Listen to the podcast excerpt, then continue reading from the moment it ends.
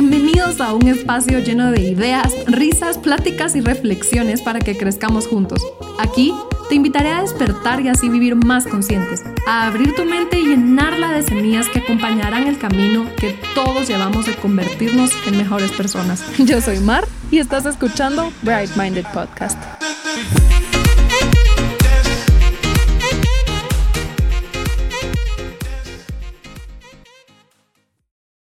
Bienvenidos a este primer episodio de Bright Minded Podcast. Eh, les agradezco mucho que estén aquí. Y mm, bueno, para empezar quiero hablarles un poco de mí.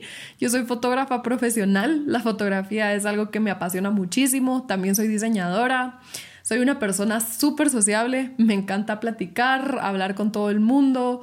Soy también alguien muy curiosa. Me encanta investigar de todo tipo de cosas, siempre estoy cuestionando, me, meto mucho a profundidad en los temas y esta cualidad me ha adentrado mucho en un camino de crecimiento que me ha enseñado mil cosas. Y es por eso que ahora me estoy aventurando con este podcast. Finalmente, después de mucho tiempo, me quité el miedo y decidí empezar. Y justamente es de eso de lo que les quiero hablar un poco el día de hoy. La idea de este podcast había estado en mi cabeza desde hace meses, así yo creo que tal vez ya un año desde que cruzó la idea por primera vez en mi cabeza, pero nunca me animé. Solo se lo comentaba a un par de amigos y todos me decían que sí, que era una buena idea, que solo tenía que empezar y que tenía que tomar acción. Pero eso, eso, había algo que no me dejaba, podía sonar muy fácil, pero había algo que me estaba paralizando y entonces yo nunca tomaba acción. Un dato importante en esta historia es que yo siempre he sido una persona muy perfeccionista. De cierta forma, eso había sido algo bueno, pero llegó un punto en el que mi perfeccionismo se convirtió en lo que yo le llamo un perfeccionismo tóxico, porque esa búsqueda constante de alcanzar la perfección era algo que no me dejaba actuar las cosas nunca eran lo suficientemente buenas, entonces yo nunca podía dar ese paso y hacerlas verdad, nunca me animaba a hacer este tipo de cosas. Y yo podía pasar horas, horas y horas pensando en qué iba a hacer, analizando cada detalle, cada circunstancia posible para estar preparada, según yo, para todo lo que pudiera suceder. Como decimos con una amiga, me la pasaba creando telenovelas todo el rato de lo que no había pasado hacía todo esto y de todas formas nunca me sentía lo suficientemente lista para tomar acción. Entonces nunca lo hacía. Y como dice una frase de Séneca, un filósofo romano, sufrimos más en nuestra imaginación que en la realidad. Y siento que es súper, súper cierta en este caso porque yo me daba mil vueltas creando todas estas telenovelas, a veces preocupándome por las cosas que ni siquiera habían pasado.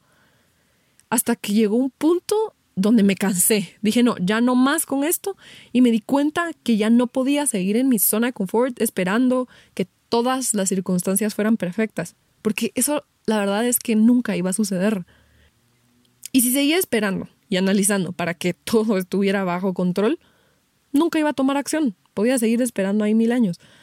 Me iba a perder de tomar muchas oportunidades increíbles y la verdad es que era yo misma quien me estaba deteniendo cuando me di cuenta que no era culpa de lo que estuviera pasando afuera, de que las circunstancias fueran X o Y, sino que todas las respuestas estaban adentro, la verdad es que cuando uno cae en cuenta de eso, eso te carga de una responsabilidad tremenda, que puede ser opresiva, pero al mismo tiempo es muy, muy liberadora. Y digo liberadora porque fue hasta que yo me di cuenta de que era yo misma quien me estaba deteniendo, entonces me di cuenta que era yo misma quien me podía soltar no dependía de nadie más, no tenía que esperar a que las estrellas se alinearan, a que las cosas fueran perfectas, sino que solo dependía de mí soltar.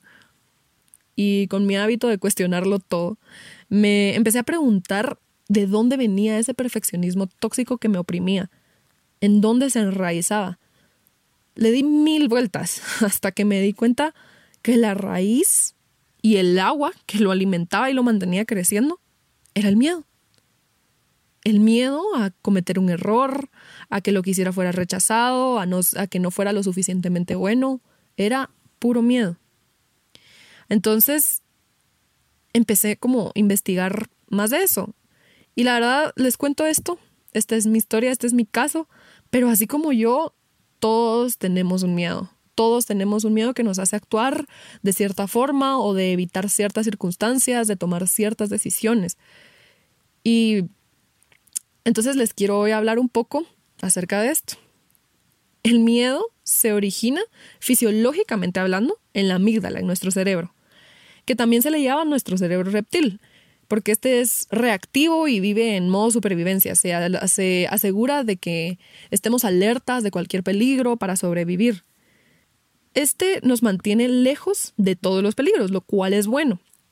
Pero lo que pasa es que el cerebro no reconoce la diferencia entre los buenos y los malos riesgos porque no todo lo que representa peligro para el cerebro puede ser malo. A veces puede ser tomar un riesgo que nos lleve a tomar decisiones fuertes en nuestra vida con resultados increíbles.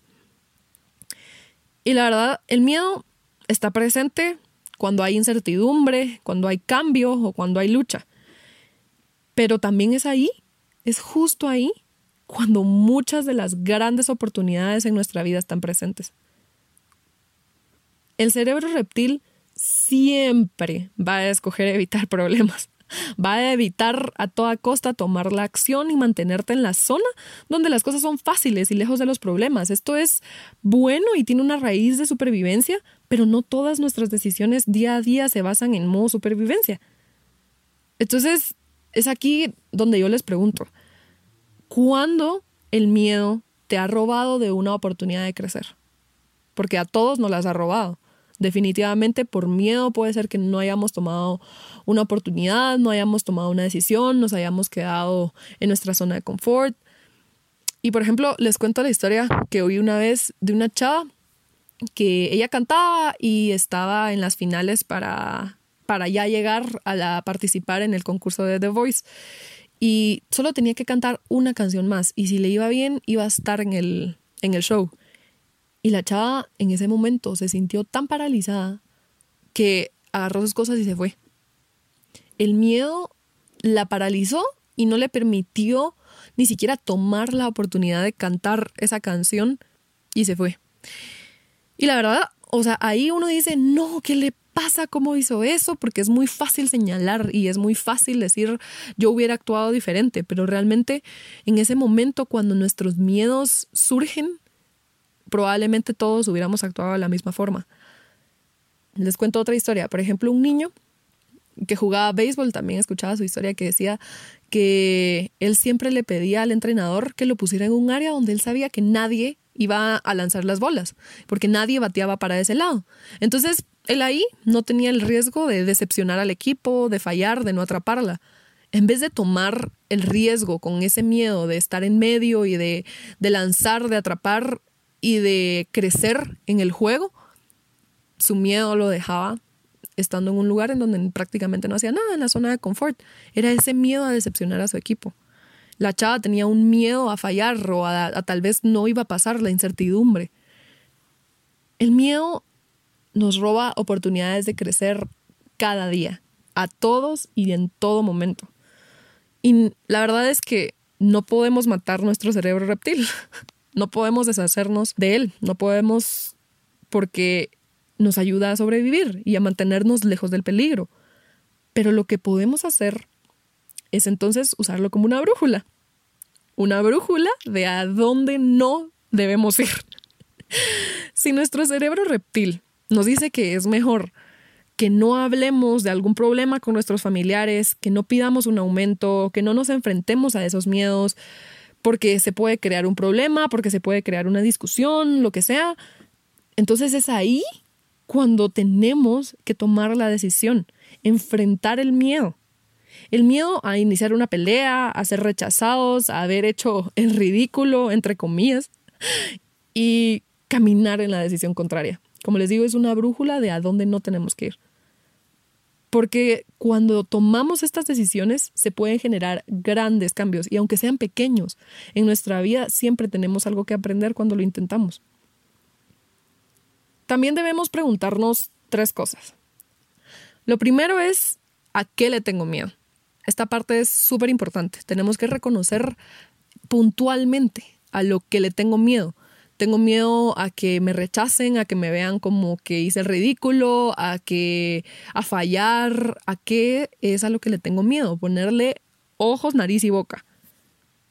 Y de ahí, segundo, ¿cuáles podrían ser los beneficios de un intento o de un éxito parcial? Porque aun cuando fallamos, siempre se puede aprender algo. Animarse a hablarle a alguien podría terminar en una gran amistad. O podría, claro, no terminar en nada. Pero esa experiencia siempre va a tener un beneficio a largo plazo. Puede ser que la próxima vez sea más fácil hablarle a una persona, sea más fácil enfrentar los problemas, se hace una práctica el enfrentarnos a nuestro miedo. Y tercero, siento que es una pregunta bien fuerte, ¿qué pasaría si lo evito y no tomo acción? Tenemos que cuestionar el precio de la inacción. ¿Qué pasaría si no tomo acción y me quedo aquí? ¿Cuál será el precio que tengo que pagar si no hago nada? Ya sea emocional, físico, financiero, lo que sea. Aquí viene otra frase de Jersey Gregorek, que es un escritor y un levantador de pesas profesional. Dice, decisiones fáciles, vida difícil. Decisiones difíciles, vida fácil. Y esto creo que es increíble porque los mayores problemas de tu vida no se van a resolver con conversaciones fáciles. Y el miedo te va a decir que no lo hagas, que huyas de ahí, que se va a crear un problema, pero cuando nos enfrentamos a él y hacemos las cosas desde la intención de crecer, de mejorar, de aprender de lo que sea que resulte, entonces es ahí cuando el miedo ya no toma control de nosotros, porque no podemos deshacernos de él pero podemos reconocerlo, reconocer que sentir miedo es humano. Sentir miedo está bien, porque es humano, es natural y a todos nos pasa.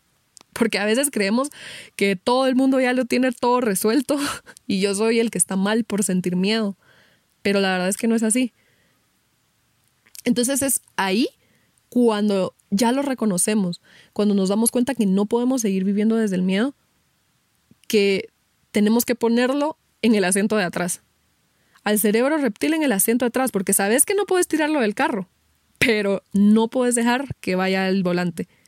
Hasta que no reconozcamos a qué es a lo que le tememos, puede ser a tomar una decisión incorrecta, a ser rechazados, a no ser suficientes, a no pertenecer, a ser juzgados, a sufrir, a decepcionar a otros. Cada quien tiene sus propios miedos.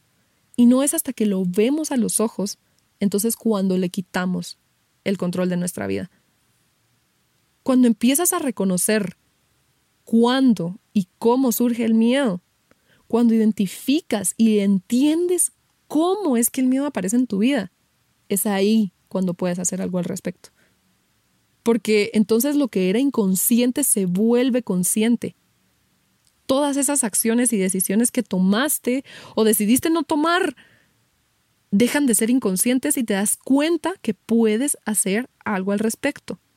Tienes la oportunidad de tomar decisiones conscientes, alejándonos poco a poco del miedo, en pequeñas decisiones, empezando en cosas cotidianas para que entonces cuando nos toquen las grandes y más difíciles podamos enfrentarlas. Porque entonces somos nosotros quienes estamos al volante y el miedo va en el asiento de atrás. Y la verdad, lo que quiero que les quede en este primer episodio es, primero, es súper importante reconocer a lo que le tenemos miedo.